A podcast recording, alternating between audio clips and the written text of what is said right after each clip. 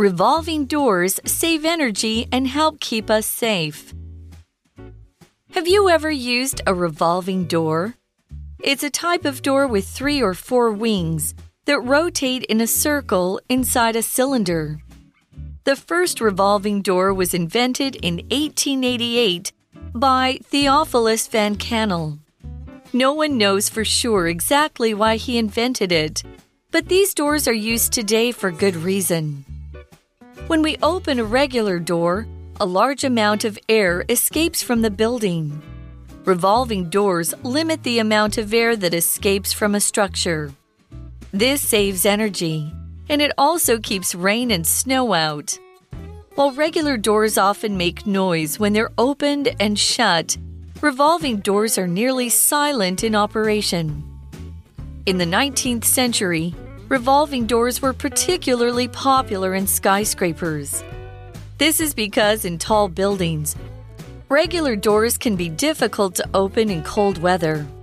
Pressure differences between the cold air outside and the warm column of air inside the building cause this problem.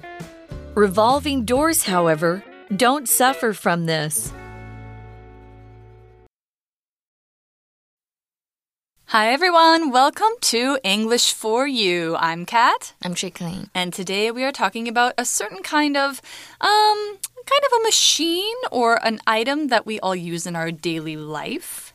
Oh, okay. Yeah. So we're talking about something that might sound a little boring at first, but it's actually got an interesting history and uh, reason for existing. It's revolving doors. I thought it was washing machine because you oh. said it's a Oh. machine that we use every day. Well, I guess a door is a kind of a machine. It has Yeah. mechanical parts, even though it doesn't require power. But yeah, it's a it's a a thing that we use every day to go in and out of places. And, and revolving doors are only in certain buildings. I think most people don't have them in their houses, but they are, you know, part of daily life if you're in a city. So why don't we get started with our article? It begins by asking, have you ever used a revolving door? I think everybody has. I think everybody who lives in a city or who's been to a city or Yeah. has has used a revolving door for sure. I have too. Um, so it's a type of door with three or four wings that rotate in a circle inside a cylinder. Okay, so we've got a few kinds of words here that tell us about this kind of door. First off, it rotates. Rotate and revolve are kind of synonyms, they mean kind of the same thing. Rotate means to move around a center point in a circle. So you think of like wheels on a car, they rotate to move the car forward.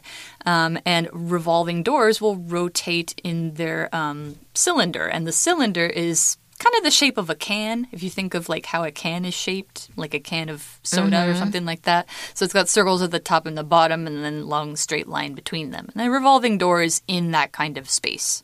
Mm. So rotate 就是旋转的意思哦。那啊，我们就知道说这个是一种具有三个到四个面板，门板的门这边有一个 wings，这个 three or four wings 这边指的是门板的意思。那么 cylinder 它就是圆柱状物哦，所以这一个三到四个门板的门，它可以在圆柱体里面里面绕圈旋转。Right. So if you've used a revolving door, you know that you kind of have to push in and you have to keep walking in a circle until you get to the inside part. So that's how they work. Now, where did they come from? Who got this idea? The first revolving door was invented in 1888 by Theophilus von Kannel. That's a very German name. He's probably a German guy. No one knows for sure exactly why he invented it, but these doors are used today for good reason. So, yeah, they're not sure why he invented it. For sure means without a doubt, or certainly, or definitely.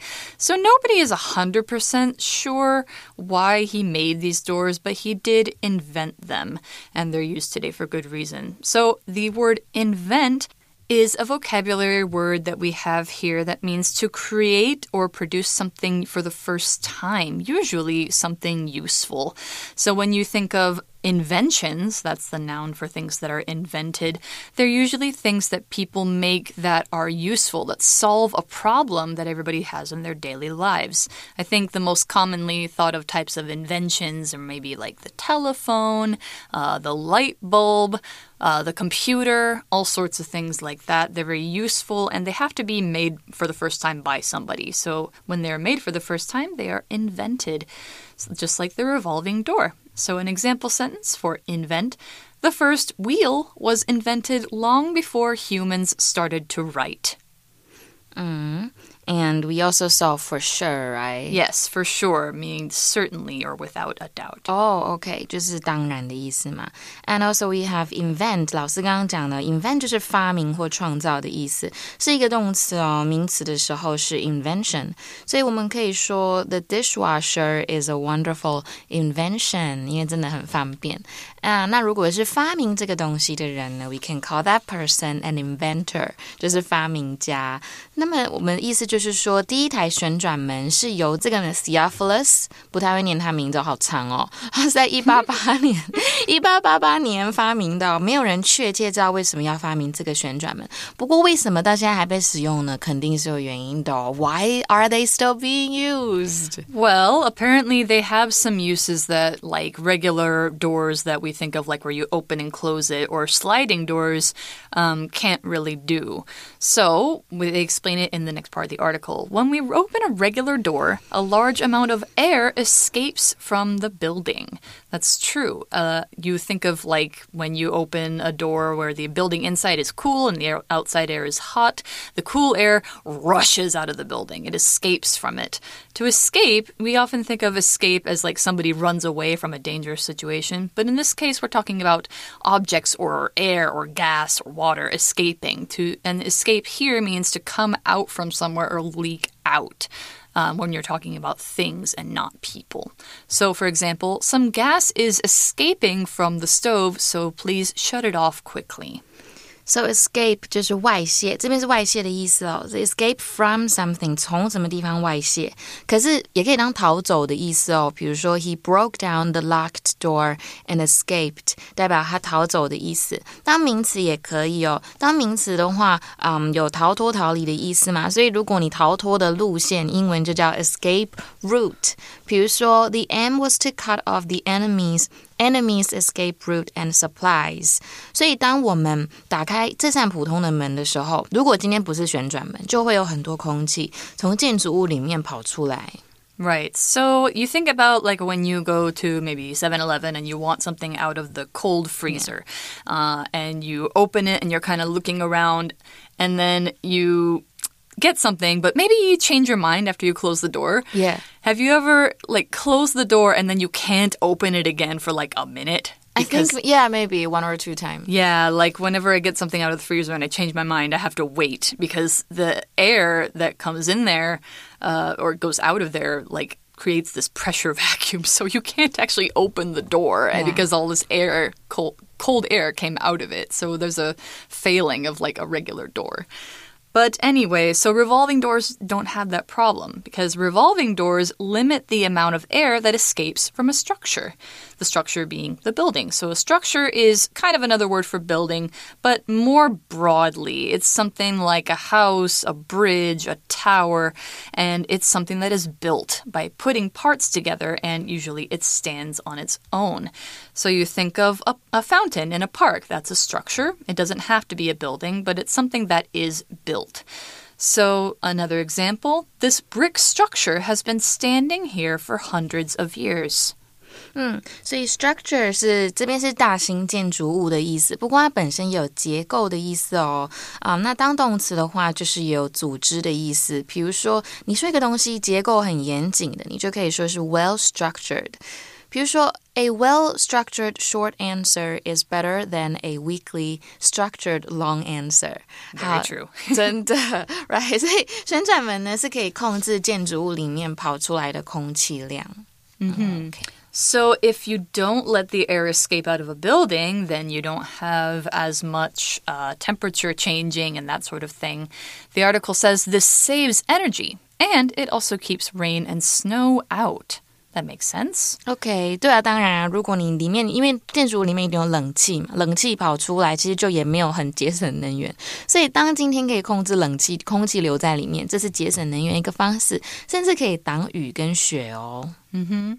While regular doors often make noise when they're opened and shut, you know, revolving doors are nearly silent in operation. That's right, because they're usually built and they kind of maybe they make like a little hiss when they're going around, like a but that's yeah. that's about it. They're nearly silent. Silent means not making any sound or noise, so they don't have that big ka that regular doors do.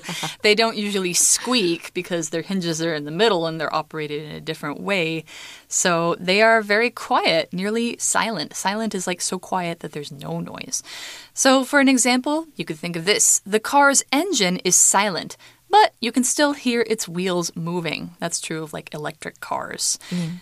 Now, they are silent in operation. Operation means working, so when it's in operation, it's when something is working. 嗯，so silent 就是静音的。那这是形容词哦，名词是什么呢？The noun form is silence. So we usually say silence is golden. That's why I never. Only talk. if you want people to. Only if you want people to shut up. I feel like. right. 那 in operation 就是运作中哦，那它是来自于动词 operate，所以普通的门在打开跟关闭其实都会很吵啊，会嘣嘣嘣会有一声嘛。但是其实旋转门在运行中是几乎没有噪音的、老师刚有示范啦。Mm-hmm. So, yeah, you uh, definitely can have less noise, less air escaping, that sort of thing when you're using revolving doors. In the 19th century, revolving doors were particularly popular in skyscrapers. Yeah, of course. Skyscrapers were very new at the time, like skyscrapers being buildings taller than usually, mm, I don't know, 10 floors or more. Um, so, tall buildings that you see in cities, they were quite new, and were, revolving doors were particularly popular in these. Particularly is this nice adverb from the adjective particular, and it's used to show someone or something deserves special mention, like you're talking about this thing especially. More more than usually. So like it's it's more than normal. It's particularly popular. It's more popular than normal, you could say. For an example, Emily is particularly good at writing poems. She can express her feelings very well. So particularly 就是尤其嘛。 那啊，这个字呢，它是副词、形容词，就是 particular，代表非常很讲究啊，很苛求，都是用 gay 这个字。比如说，I am really particular about what I eat or what I wear，啊就是你做的事情、你穿的衣服、你吃的东西，你很苛求的话，就可以用这个字。或者是 in particular，就是特别或尤其的意思。Are you looking for anything in particular？你有特别要找什么吗？那 skyscraper 就是摩天大楼，所以其实旋转门通常是在啊。它是在十九世纪的摩天大楼中特别流行的。Right. I think this the word skyscraper is always so fascinating because it's literally thinking of a building that is scratching the sky. I think that's a really cool description of like a, a building that is so tall that it's yeah. touching the sky. It's mm. pretty hmm. cool. But anyway, so they were very popular in skyscrapers in the 19th century. Sometimes they still are. I think you mainly see them in like shopping malls and things like that, maybe hotels. This is because in tall buildings, regular doors can be difficult to open in cold weather. Like I was saying about the freezer yeah, doors in 7-Eleven. 真的，所以就是因为在高层建筑中呢，普通的门在寒冷的天气下是不好打开的哟。刚刚老师不是有讲到 Seven Eleven 的那个门，也是这个原理。 Mm-hmm. Pressure differences between the cold air outside and the warm column of air inside the building cause this problem. So, yeah, usually warm air has more pressure than cold air. Cold air is lower pressure. So, you will have a hard time to open the door if the air is colder outside. So, what we have uh, is this word column, a warm column of air. Columns are usually this like uh, really tall, round, kind of cylinder shaped support for a building. You see them in a lot of Greek buildings, Roman buildings, or buildings that are supposed to look fancy, like um, courthouses. You like you see marble columns where they're white and very tall and on the outside of buildings. But anything that's that kind of shape, even air, can be called a column too. So it's something that is tall and thin in shape. So a column of air is just you know air that is inside a building that is very tall and thin. So you could also think of smoke. For example, there was a black column of smoke rising from the big forest fire. So column 这边是指直线深入空中的柱状物。 好长的那个翻译哦。其实我们看报纸啊，杂志上面的一栏一栏也可以叫 column。比如说，I only had enough time to read the first column。那其实室外冷空气呢，跟建筑物内比较暖的空气的压力，这之间的压力差才会导致这个门打不开。Mm hmm. So, regular doors will have a hard time being opened when it's cold outside. Revolving doors, however, don't suffer from this. So, in other words, they don't have this problem. So, that's why revolving doors are still being used. That's right. and they're still being used, especially in skyscrapers. 对，因为他们不受压力差的影响。那我们也有看到我们今天的 language and focus，我们赶快来看一下哦。 在英文里面，某一些词语呢，在语义上面可以连接上下句，就会有因果、转折或者是补充等等的关系。这些词都叫做转成词哦。那通常我们加了转成词，我们句子就可以更加的顺畅跟连贯。那比如说，如果今天你是要举例，或者是要说明一件事情，我们就会用什么 for example，或者是 such as 这些例如的意思，或者是 for one thing，blah blah blah for another thing，就是一方面怎么样，另一方面又怎么样，或者是换句话说的英文。就是 in other words，这些都是指用于列举或说明的时候会用的。比如说，many countries, for example, Mexico and Japan have a lot of earthquakes。所以这边的 for example 指的就是例如嘛。所以很多国家像是墨西哥跟日本有非常多的地震，或者是我们比如说我们用一个换句话说好了，He didn't say much。 In other words, he didn't want to tell the truth. 他其实没什么讲话，但其实换句话说，他只是不想讲实话而已啊。好，下面都是列举。那我们来看一下，如果是转折跟比较有哪一些呢？我们有 however，然而这很常见，或者是相反的 on the contrary，或者是 on the other hand 另一方面，都可以在表达比较或转折的意思。比如说。It wasn't a good thing. On the contrary, it was a huge mistake. 诶，这件事情不是很好，相反的是个超级大的灾难啊，或超级大的那个错误。那么，如果我们今天是要补充说明，我们可以说 What's more? What's more 就是有而且或者是再者的意思，或者是除此之外哦，in addition 这些都算在里面。比如说，You're a marvelous chef, and what's more, you make the best. Best pasta I've ever had，你真的是个很棒的厨师，而且呢，你做的意大利面是我吃过最好吃的，所以大家要记得练习哦。All right, and with that, we are actually done with day one's part of the article. In day two, we're going to discuss more about how revolving doors have changed from the 19th century to today. Because, of course, you know, you always want to make improvements to things, make them work a little bit better, and there are certain things that have been used and made since then that help revolving doors work better. So, we'll see that in day two, but first, let's go to our For You chat. So, our chat question today Have you ever used a revolving door? And we kind of answered this already, but that's okay. Do you prefer it to a regular or sliding door? Why or why not? I actually prefer the normal one. Actually, really? Yeah. So regular door or sliding door? Um, regular door. Ah. Like if you, I don't know. I just kind of feel like I'll get stuck in the revolving one. I I always feel a little bit claustrophobic, like like stuffy I know, right? when I use them.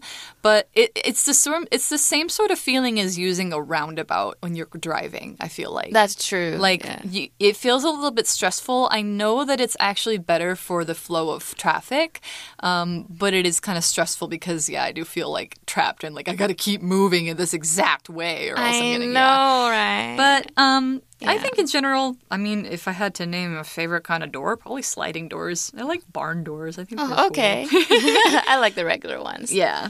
I'm but- basic. I mean, you know, everybody's got their thing, and I think just it's you know a matter of like you have to use it no matter what. So anyway, we will see you guys tomorrow for English for You. I'm Kat, I'm chickling. and we will see you in day two. Bye.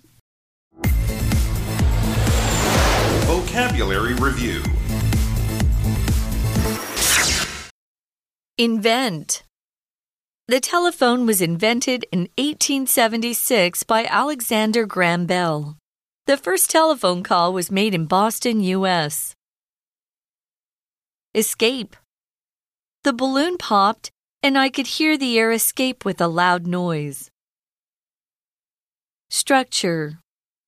The government is going to knock down this old structure to make room for new buildings. Silent. During the final exam, the room was silent because all the students were focusing on the test. Particularly. This year's weather was particularly bad, so we couldn't grow many vegetables. I like most fruits, but I particularly like oranges. They're my favorite. Column. The hot summer sun made columns of hot air rise from the sidewalk. 智慧小补帖。